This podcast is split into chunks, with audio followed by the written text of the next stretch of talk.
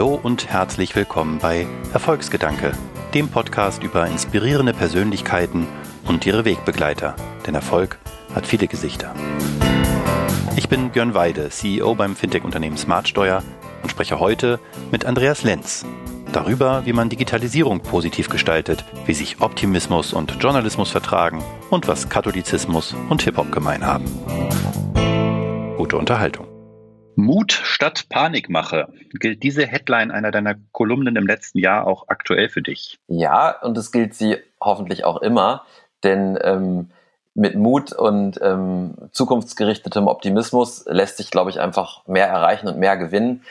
Fußballmetaphern, ähm, was macht man als Trainer vor einem Spiel? Man, man stellt die Mannschaft lieber auf Sieg als äh, auf Niederlage ein, denke ich. Sehr schönes Intro und damit herzlich willkommen Andi Lenz, Gründer und Geschäftsführer von T3N, dem Printmagazin für digitale Pioniere.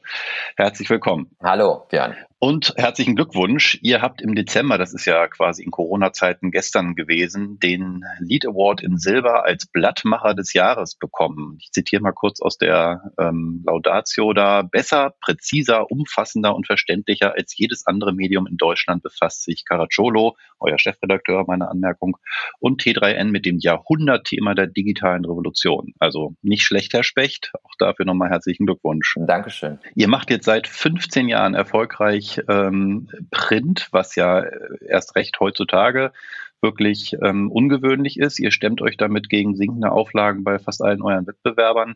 Wann holt ihr die CT ein? Die CT ist äh, ein unbedingtes äh, Vorbild nach wie vor und ich glaube, das sind ähm, weit über 200.000 ähm, Abonnenten, ähm, die da mit dranhängen und da sind wir einfach viel, viel kleiner und ähm, wir sind ähm, etwas spezialisierter eben im ja, B2B-Digitalbereich oder in dem Business-Digitalbereich nicht so stark bei den Konsumerthemen. Deswegen ist es schwer vergleichbar und deswegen ähm, ist es auch gar nicht unser Ziel, die einzuholen. Und wir haben auch einen ganz guten Draht, sind ja auch Hannoveraner zu äh, Heise ans Geheise und ähm, den Leuten, die dort ähm, verantwortlich sind. Und wir pflegen da einen ganz guten Kontakt. Aber trotzdem ist ja wirklich auffällig, dass die meisten, ich habe jetzt nicht alle mir angeguckt, aber CT habe ich mir angeguckt, auch Computerbild und Co., also die Flaggschiffe seit Jahren schon jedes Jahr weniger ähm, Auflage haben. Ihr steigt und steigt und steigt. Ähm, wie erklärst du dir diesen persönlichen Erfolg?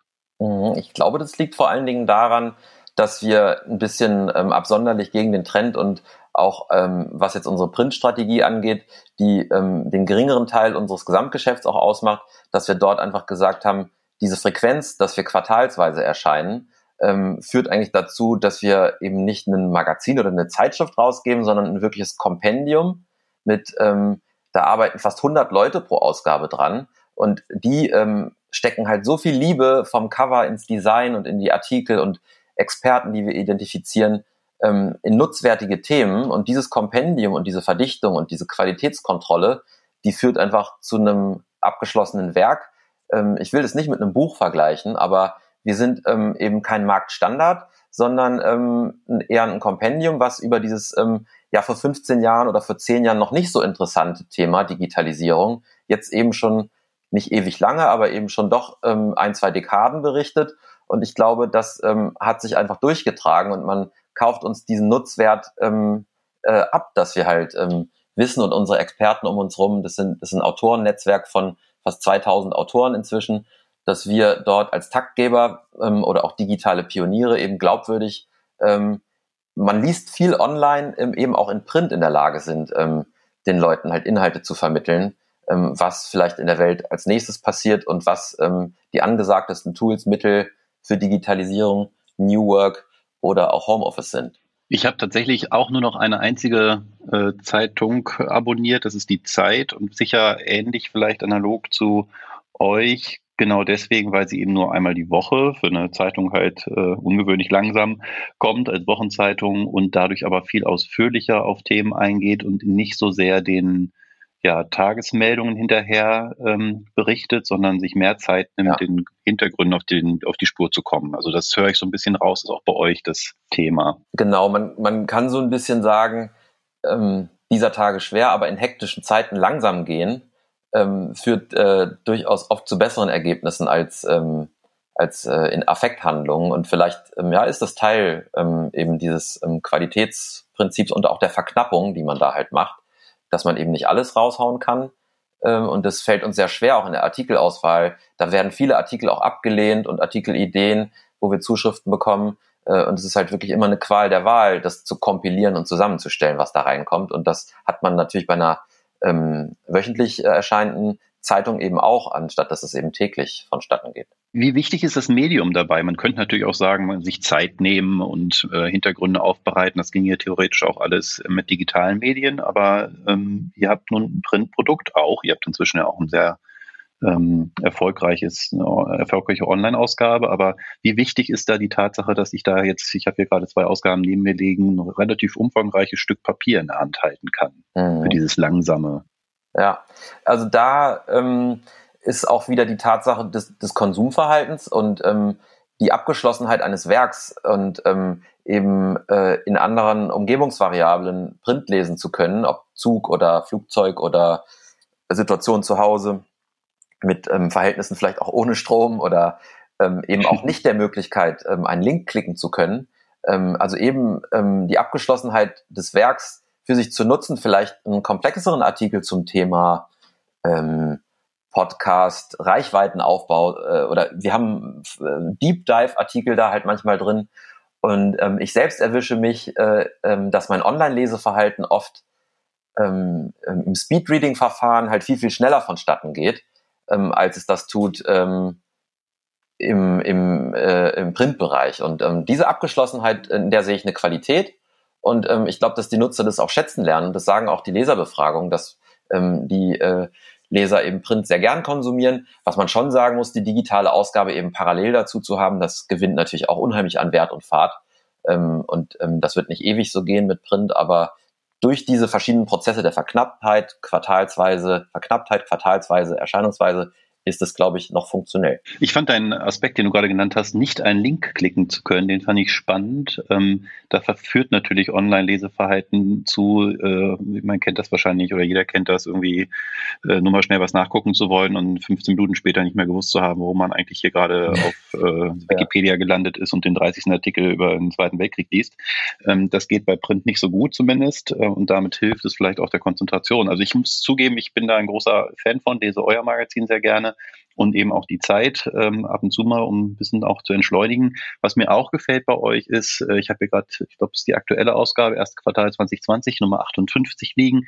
Ihr habt ja nicht nur einfach ein Thema auf dem Cover stehen, sondern das nimmt auch das Thema vom Cover einen relativ großen Raum ein, tatsächlich dann innerhalb des Heftes. Das heißt, das ist eine große Konzentration in der äh, inhaltlichen Ausgestaltung des Magazins. Natürlich habt ihr immer auch so ein paar andere Rubriken.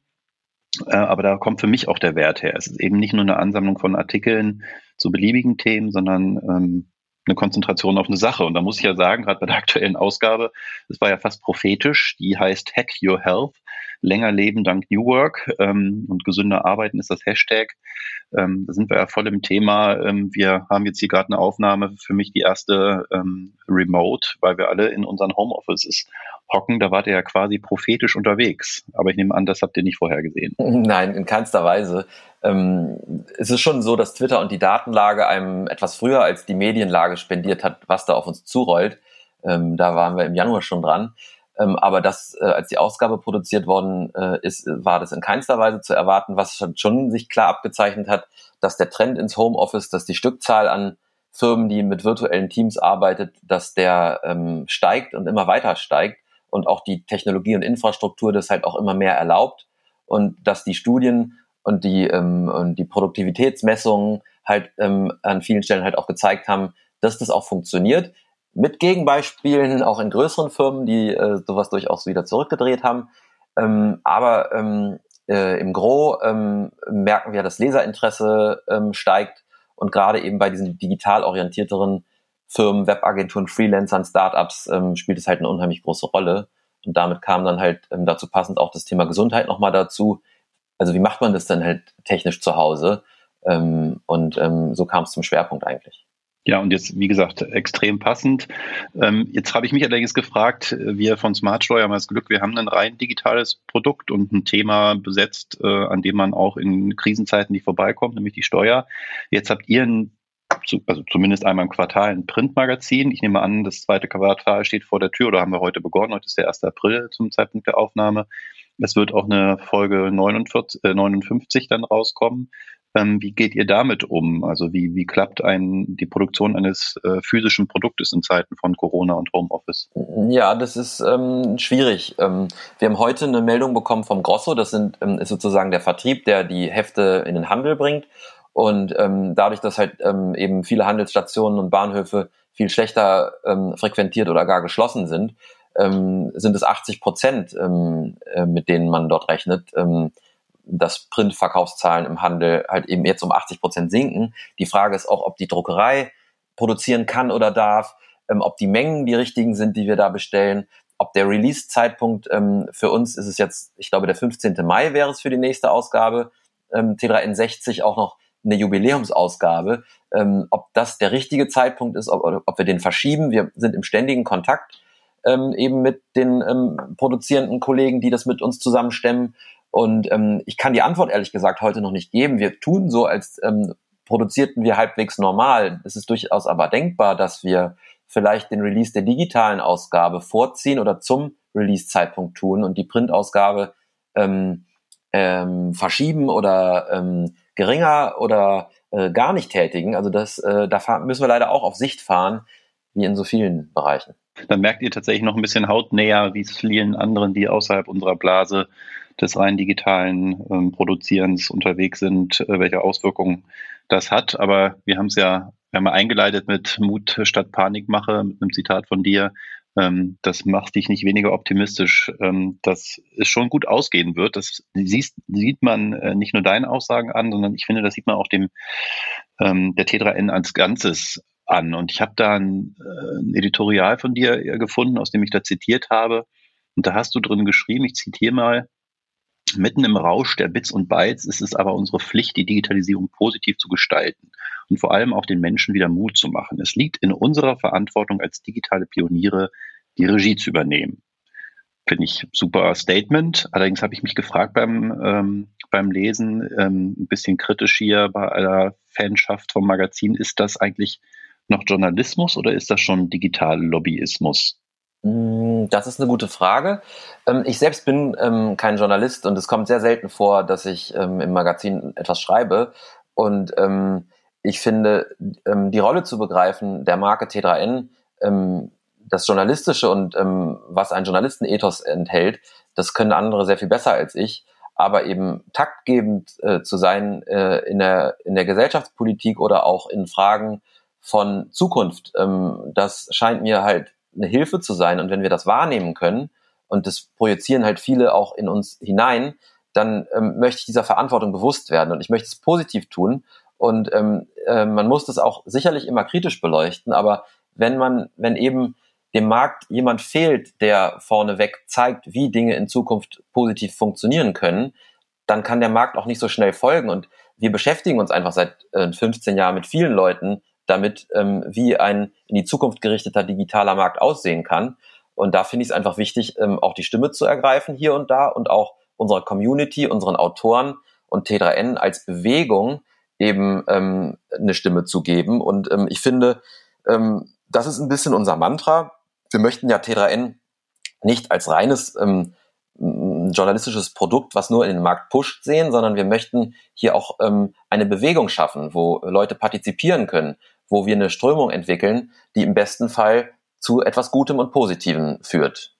Wie gesagt, ich ähm, finde das ja persönlich sehr sympathisch. Es ist etwas, was mir in der Medienlandschaft manchmal oft auch gegen den Strich geht, dass also gefühlt immer gesucht wird nach dem Haar in der Suppe, damit man auf jeden Fall was Kritisches äh, berichten kann. Das ist bei einigen Journalisten scheint mir auch so ein Berufsethos zu sein, ähm, nichts Positives berichten zu dürfen, weil man sich sonst einer gewissen Naivität oder unkritischen Haltung äh, gegenüber rechtfertigen müsste.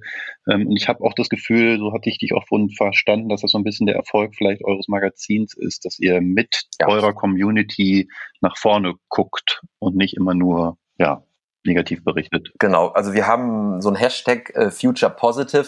Ähm, wir haben ähm, vor zwei Jahren eine Markenumstellung gehabt, da haben wir ein neues Logo entworfen und damit auch ein Brandbook und wir nennen das ähm, Culture OS, also Betriebssystem für die Firma und ähm, darin haben wir halt auch unsere Mission und verschiedene Werte definiert und die vier Kernattribute, die wir identifizieren konnten, wie unsere DNA eigentlich ist, ähm, die lauten positiv, nutzwertig, nerdy und hochwertig. Äh, äh, und daran ähm, arbeiten wir uns ein bisschen ab. Und das, da sind wir ein Gegenbeispiel. Eigentlich sagt man ja in den Medien, Bad News mhm. are Good News. Die werden viel geklickt, die werden viel gelesen, da kann man viel Umsatz mitmachen und wir drehen es um. Wir sagen, positive Nachrichten sind unsere guten News. Da stehen wir so ein bisschen gegen den Markt. Da muss man immer gucken, dass man nicht als blauäugig und äh, mhm. unkritisch empfunden wird. Ähm, aber dazu haben wir auch ähm, journalistische Qualität, die eben wirkt. Deshalb sind wir nicht allem gegenüber unkritisch, aber da sind wir in der Marke einfach vom Mantra ein bisschen anders aufgeladen, ja. Das hast du Nerdy als einen der Werte genannt, muss ich schmunzeln. Ich bin ja selber auch äh, Informatiker von Haus aus wie du äh, und deine beiden Mitgründer, wenn ich das richtig sehe, Jan Christo und Martin Brüggemann ebenfalls. Ihr habt euch im Studium kennengelernt ähm, und das, äh, vielleicht erzählt Sie ein bisschen was zur Entstehungsgeschichte von T3N, ist ja quasi eine eher ungewöhnliche Entstehung eines Magazins, eben nicht von klassischen Medienleuten, sondern eben von Nerds. Genau. Ähm, das ist, äh, es war so, ich selbst habe zehn Jahre im Eventbereich ähm, eine Agentur geführt und gemerkt, dass ich einfach mit dieser Volatilität bei Event nicht auf Dauer klarkomme. Und dann habe ich mich gefragt, was könnte ich denn mal studieren? Da gab es halt eben den aufkommenden Digital- und Medienbereich ähm, und in Hannover einen Studiengang Informationsmanagement, für den ich mich entschieden habe. Und äh, dort habe ich eben Martin Brüggemann kennengelernt und ähm, da haben wir in einem Praxisprojekt Jan Christe kennengelernt und haben dort ähm, eine Publishing-Infrastruktur zusammengebaut auf Open Source Basis. Und ähm, dieses Thema webbasierte Open Source Tools, kostenlose Software, mit denen man ähm, ohne viel Geld schnell was bauen kann an Infrastruktur, haben wir da halt lieben gelernt und damit im Prinzip die Infrastruktur für das Magazin gebaut und auch genau über dieses Thema berichtet vor 15 Jahren. Und das war eben auch ein Anstoß von Digitalisierung eben. Freie Software, ähm, äh, was dort alles nutzbar wird von, von wenigen Leuten, die zusammen eine Firma gründen können, mit ähm, wenig Kapital, was sie ausgeben ähm, mussten für Maschinen, denn unsere Laptops haben gereicht mit Open Source Komponenten und Servern. Das war äh, ein bisschen sozusagen die Initialzündung. Aber Abschlussarbeiten, das schreiben jetzt viele, aber bei den wenigsten entsteht daraus am Ende ein Geschäft. Was hat euch dazu gebracht zu sagen, wir sind hier an was dran, wir, wir gründen damit? Ich glaube, unsere Eltern so ein bisschen, die auch Unternehmer sind und waren, da also sozusagen ein Gen in unserer Familie um uns herum, aber auch die Vorerfahrung. Äh, Martin hat äh, verschiedene Shops, äh, einen Shop zum, da konnte man irgendwie qualitative Käsesorten bestellen ähm, und auch mehrere Dinge in dem Sektor schon selbstständig gemacht. Ich selbst im Eventbereich, wo man halt auch eine, eine starke Entscheidungskraft äh, braucht. Und ich glaube, aus der Orientierung heraus ähm, war es uns wichtig, in der Diplomarbeit neben was Theoretischem eben auch was Praktisches machen zu dürfen. Und ähm, wir wussten gar nicht, ob das geht. Und unser Prof meinte, ja, das geht auch, äh, dass man dort im Prinzip eben ein Werk beschreibt, was man fertigstellt. Und ähm, das haben wir dann zusammen getan. Und ihr seid tatsächlich seit 2005 ähm, auch in diesem Dreier-Team zusammen geblieben, ergänzt noch seit 2010, glaube ich, ne, mit um Björn Assmann als CFO. Äh, das ist eine super lange Zeit äh, und auch so konstant. Ist das einer der Erfolgsfaktoren, dass ihr so als Gründungsteams geschafft habt, ähm, da konsistent am Ball zu bleiben? In jedem Fall auch die Unterschiedlichkeit der Charaktere, die hier zusammengekommen sind. Ähm, das ist mal, geht mal einfacher und äh, mal schwerer aber dass man im Prinzip die Unterschiedlichkeit und die unterschiedlichen Aspekte ähm, eben in so eine Brand und in so eine Firmenstruktur reinbringen kann, die ähm, sorgt halt dann ähm, ja für den nötigen 360-Grad-Blick und ähm, das ist durchaus eins der Erfolgskonzepte, ganz sicher, ja wie darf ich mir das vorstellen? Ich stelle mir vor, es ist so eine Ehe, wenn man jetzt über so viele Jahre ähm, so, ein, so ein Projekt macht. Ähm, klappt das? Äh, wie, wie klappt das, dass man sich äh, trotz dieser Unterschiedlichkeit dann nicht ständig auf den Bäcker geht? Ja, mit ganz viel Respekt, äh, das man braucht. Ähm, ich selber bin, bin äh, durchaus mal der Hektikus und aufbrausend und ähm, vielleicht auch mal einen Tick drüber. Und ähm, da haben meine Kompagnons einfach die Erfahrung zu wissen, dass ich auch wieder abglühe und ähm, äh, oder andersrum gibt es eben Charaktereigenschaften, die ich äh, von den anderen kenne. Und wir vier können da gut zusammen ähm, iterieren und moderieren. Jetzt ist es so, dass sich durchaus abzeichnet, dass bei einem doch vielleicht der Lebensweg sich nochmal ändert. Äh, und das hat dann auch mit familiären Situationen zu tun. Es kann ja auch sein, wenn es ein kleines Kind gibt, dass jemand unter Schlafmangel leidet und deswegen das Nervenkostüm angekratzt ist. Äh, und da kommen wirklich jetzt auch Themen auf wie Sabbatical oder doch nochmal nach 15 Jahren einen anderen Blickwinkel und das muss man einfach gut moderiert miteinander aushalten. Und Kommunikation und Moderation sind für uns immer der Schlüssel zur Lösung dann gewesen. Ähm, also es kommt mal Druck aufs Ventil, aber es muss einfach immer ein Ventil geben und es muss auch klar sein, wo das Ventil sitzt. Für mich war so eine Interpretation, warum das vielleicht bei euch klappen könnte, dass ihr zumindest auf dem Papier eine sehr klare Trennung auch der Rollen habt. Du bist zumindest laut, ich weiß nicht, wo das stand, äh, äh, Selbstbezeichnung für Marketing und Vertrieb zuständig, Jan für Redaktion, Martin für IT und dann eben Björn für äh, die Finanzen. Ähm, ist das auch so ein Erfolgsfaktor, dass so jeder so seinen Tanzbereich hat? Genau, und ähm, der hat sich jetzt ähm, gegenüber dem eben bestimmten leicht verändert, aber das sind Nuancen und Details.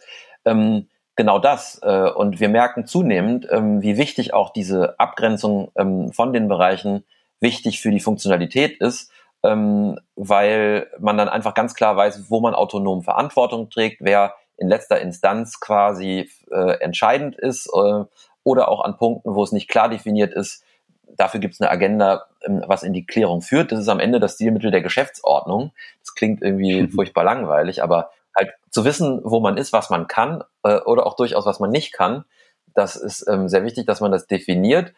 Mit dem Aber dieser Grenzüberschreitung, äh, ich finde es äh, total wichtig, dass meine Kompagnons, auch wenn sie nicht im Marketingbereich so stark unterwegs sind wie ich, trotzdem in meinen Bereich auch mal reinfunken mit einer Idee oder auch ähm, vielleicht von mir mal was in Frage stellen.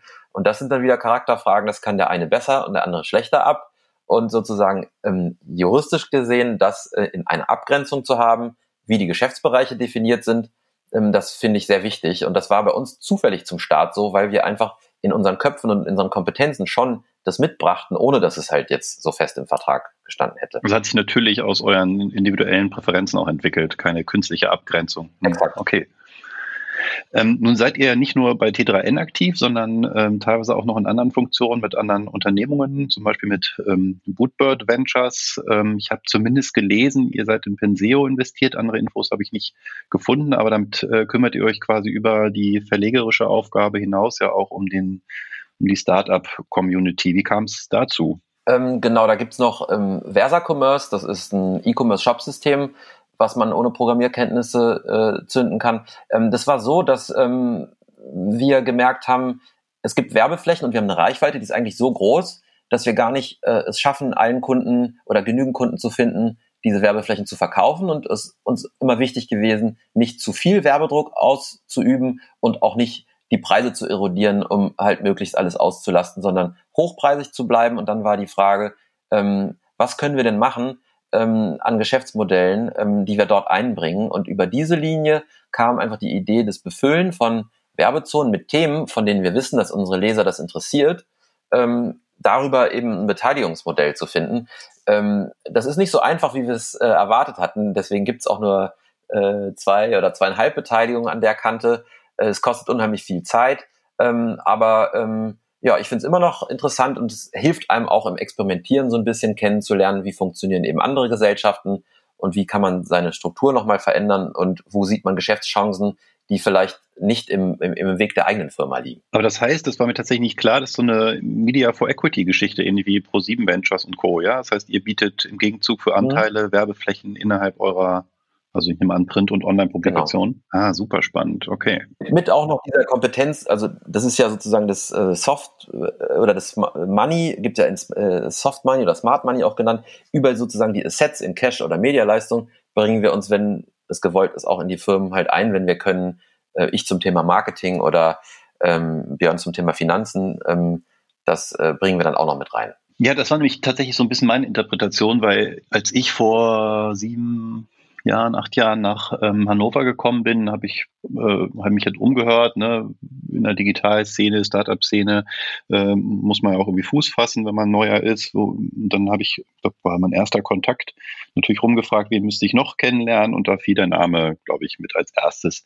Du bist ja super aktiv, äh, nicht nur in Hannover, sondern darüber hinaus auch äh, in Niedersachsen in verschiedenen Initiativen und eben ganz viel im Startup Kontext, auch wenn ihr schon mit 15 Jahren wahrscheinlich aus der klassischen Definition rausfallt, hast du dir zumindest persönlich, glaube ich, eine Menge behalten, nicht nur von der Art und dem Optimismus, ähm, den man wahrscheinlich braucht, um ein Startup zu gründen, sondern eben auch ähm, von der Leidenschaft für das Thema. Und äh, ich merke hier im Umfeld ähm, in Hannover ja auch, dass du das gerne weitergibst in verschiedenen Funktionen. Ähm, so hatte ich auch so ein bisschen die äh, Bootbird Ventures äh, verstanden. Aber ähm, vielleicht kannst du noch was sagen zu den anderen äh, Aktivitäten, den nicht unternehmerischen als mhm. Mentor und Co., was du da so machst. Ja, ähm, ich weiß gar nicht, wie weit ich ausholen soll. Ähm, angefangen bei meinem Christentum, ich bin in einer katholischen Familie aufgewachsen, wo äh, das Thema Teilen ähm, sehr groß geschrieben worden ist und ähm, danach gab es dann Begebenheiten irgendwie eher so im subkulturellen Bereich, wo ich ähm, im Eventbereich, im Hip-Hop-Bereich unterwegs war. Da ist Kreativität und ähm, da gibt es so einen Satz, each one, teach one, äh, Wissen teilen. Ähm, teilen ist mir da wieder begegnet und dann bin ich mit Open Source konfrontiert worden. Dann äh, bin ich in der Gründungsphase auf total viel Unterstützung ähm, gestoßen von anderen Unternehmern, die uns Tipps gegeben haben, wie wir in der Anlage des Unternehmens richtig agieren, wie Förderung funktioniert. Die Förderlandschaft hat uns getragen und auch die Unternehmer, die das schon durchschritten hatten. Und ich glaube, über diese Sensibilisierung ähm, habe ich halt in mir ähm, eben das, äh, äh, den Gedanken entwickelt, dass natürlich auch wir mit unserer Kultur der Firma oder ich als Mensch ähm, das zurückgeben muss. Und Teilen gehört für mich halt einfach dazu. Ähm, oftmals, also ich habe das schon von vielen Leuten gehört, warum gibst du denn dein Wissen jetzt kostenlos weiter? Äh, da kann man ja vielleicht Mann-Tagessätze für aufrufen, das tue ich nicht. Ähm, und ähm, mir ist geholfen worden und als, als äh, jemand, der das eine oder andere schon gesehen hat, dann auch helfen zu können, hat einfach einen positiven Effekt, so erhoffe ich mir das und da halt an verschiedenen Rollen. Das eine ist, im, ist ein Gremium ähm, am Wirtschaftsministerium in Niedersachsen.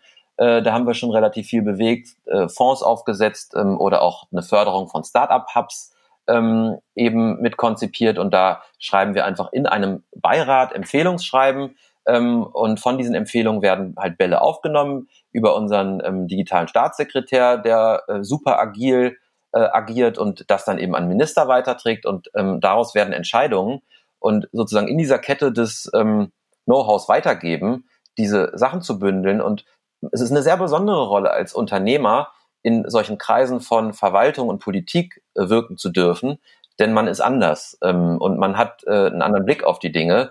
Ähm, und ähm, das, das kann äh, durchaus helfen. Und ähm, das wird auch gern angenommen und das macht mir einfach Mut, das auch weiterzumachen. Also ich gerate da nicht so oft glücklicherweise in Graben, parteipolitische Grabenkämpfe oder warum man vielleicht Politik nicht mag, sondern ich spüre da viel Energie, gerade auf Niedersachsen-Ebene, weil diese Unternehmer und Menschen, die dort sitzen, die aus den Fachbereichen kommen, nicht unbedingt parteipolitisch alleine getrieben sind, sondern mir geht es einfach um die Sache, Digitalisierung und Startups äh, weiterzuhelfen. Und da rede ich gerne mit grünen Politikern, SPD-Politikern, CDU-Politikern, um halt zu überlegen, wie man das besser machen kann. Dann sind wir nicht voll beim Thema dieses Podcasts. Erfolgsgedanke kommt ja daher, dass wir nicht nur über deinen, in dem Fall Erfolg sprechen wollen, sondern auch sowohl, woher kommt der her, wem hast du dem zu verdanken? Du hast deine Eltern tatsächlich schon genannt als Unternehmer, die dir was mitgegeben haben. Ähm, vielleicht gibt es noch andere, die auf dem Weg zu dem Punkt, wo wir jetzt sind, wo du jetzt bist mit T3N, ähm, dir geholfen haben? Ich hatte so ein bisschen angerissen, ein Wertesystem, was einen umgibt, ähm, aus Eltern auch, wenn ich jetzt ähm, ähm, dem Katholizismus nicht aktiv nachgehe, ein Wertesystem, was man halt beigebracht bekommt. Ähm, das konnte ich halt kultivieren und auf, auf diesem Weg äh, hatte ich halt im Zentrum oft so dieses, dieses Kulturelle um mich rum. Also das war bei mir halt Hip-Hop und ähm, da äh, mein, mein Freund und Kompagnon ähm, André, mit dem habe ich zehn Jahre eine Eventagentur gemacht, äh, super authentisch, super kreativ, äh, ein Wirkungsfeld zu finden, mit dem man sich eben positiv identifizieren kann. Ähm, das hat mir, das hat mir dieser subkulturelle Bereich gegeben. Und daraus folgend ähm, äh, konnte ich halt einfach viel von den gelernten Dingen einfach mitnehmen und ableiten. Und das gehört bis heute einfach zu meinem Konzept dazu, ähm, sogar bis in die DNA der Firma, wo in unserem äh, Culture OS äh, Betriebssystem für die Firma drinsteht, dass wir Subkultur und Kreativität und Teilen mögen. Und ähm, da gab es auch in meinem Praktikum einen Moment, ähm, da durfte ich äh, ein halbes Jahr bei der Firma German Sounds arbeiten, das deutsche Musikexportbüro Peter James.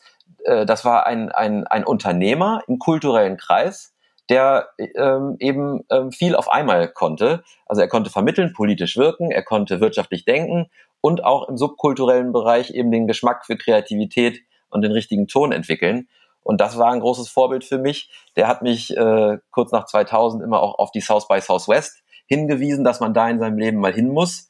Ähm, das äh, konnte ich dann erst vor zwei, drei Jahren realisieren. Und ähm, das ist für mich eines der besten Beispiele. South by Southwest ist eine Konferenz in Austin, Texas.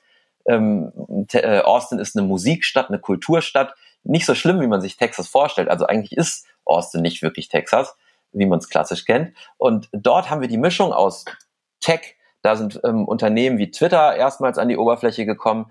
Die haben ganz viele Unternehmen ansässig, die im Digitalbereich arbeiten. Das ist aber gemischt in einer Musikstadt, wo, wo Funk and Soul Musik, ich weiß nicht, ob es da erfunden worden ist, aber auch Teile seines Kerns hat, wo das alles zusammenkommt. Und da, wo Kreativität, Kultur und Wirtschaft zusammenkommen, da will man doch sein. Das ist äh, so ein bisschen mein Erfolgsgedanke, der mich immer motiviert, dass es nicht nur digitales äh, Business in Nullen und Einsen ist, sondern dass wir durchaus auch als T3N auf einer Konferenz mal auch eine gute Fete machen können. oh ja, das könnt ihr, das weiß ich. Ähm, das heißt, das klingt alles sehr danach, als hättest du es geschafft, in den letzten Jahren so deinen eigenen persönlichen ja, Kosmos zu schaffen aus den Dingen, die dir wichtig sind und das alles unter einem Dach zu vereinen. Das ist wirklich ähm, aller Ehren wert. Etwas, was mir noch auffällt, ist, wenn man dir so in sozialen Medien folgt, dass da auffällig viele Bilder mit Sommer, Sonne, Strand und Meer äh, zu sehen sind. Das äh, lässt einen als Nicht-Hannoveraner vielleicht fragen, ob Hannover doch besser ist als sein Ruf, auch was Wetter und äh, äh, die, die, Nähe zum Wasser angeht. Aber ich nehme an, das hat einen anderen Grund. Ja, es ist so eine Mischung. Also wenn man mich fragt, was dann halt noch Erfolgsfaktor ist, dann ist es einfach, ich, ich fühle mich einfach besser und gesund, wenn die Sonne scheint und bin dann noch optimistischer und ähm, tatkräftiger. Das ist wie äh, Wasser auf meine Mühlen. Und deswegen ähm, bin ich da so ein Sonnenanbeter. Das ähm, Unangenehme ist irgendwie dann natürlich dieser Fußabdruck und ähm, die Alternative zum Fliegen. Die muss bitte unbedingt erfunden werden. Ähm, ähm, das, äh, ja, da bin ich ein bisschen sonnensüchtig und das hilft mir aber auch vom Kontextwechsel, das ähm, Hannover zu verlassen und von außen in der Vogelperspektive auf diese Sache äh, blicken zu können, von der Firmenstruktur oder meinen Ehrenämtern, das hilft total. Also sich absichtlich einmal pro Jahr rauszunehmen und rauszuzoomen, um von außen anders auf, auf die Heimat blicken zu können, das ähm, hilft mir jedes Jahr beim Iterieren und ähm, beim Verändern der Dinge in hoffentlich eine positive Richtung. Ja, Blickwechsel, auf jeden Fall, Veränderung der Umgebung. Ähm, bei dir sieht das zumindest so aus, als würdest du das nicht nur einmal im Jahr machen, sondern recht, recht regelmäßig, so ein bisschen das digitale Nomadentum leben, das er ja durchaus äh, genau. äh, auch unterstützt und propagiert mit, mit, mit T3N. Ähm, hilft es da quasi, ähm, ja, Eat Your Own Dog Food, also die Community auch besser zu verstehen, weil man eben nicht nur als Verleger in einem Büro hockt, sondern auch mal mit Füßen hoch am Strand. Ja, korrekt. Also Dinge reinwerfen zu können, die ich halt in diesem digitalen Nomadentum lerne. Das ist auch wirklich ein Mittel und Rezept, was, was wir seit Jahren anwenden. Das tun aber auch die Mitarbeiter genauso. Da gibt es eine Journalistin, die war, wollte mal einen Monat nach Barcelona und von da arbeiten. Und jeder bringt andere Aspekte mit. Wir hatten ein Silicon Valley Stipendium für Journalisten wo wir ähm, Journalisten ein halbes Jahr hingeschickt haben. Das hält einfach, einfach die DNA und die Ideenmaschine halt der Firma frisch und ähm, die Agilität hoch. Und jetzt konnten wir halt auch im Switch auf Homeoffice davon einfach zehren, dass wir einfach diese Tools schon im Einsatz hatten, eben zum Teil.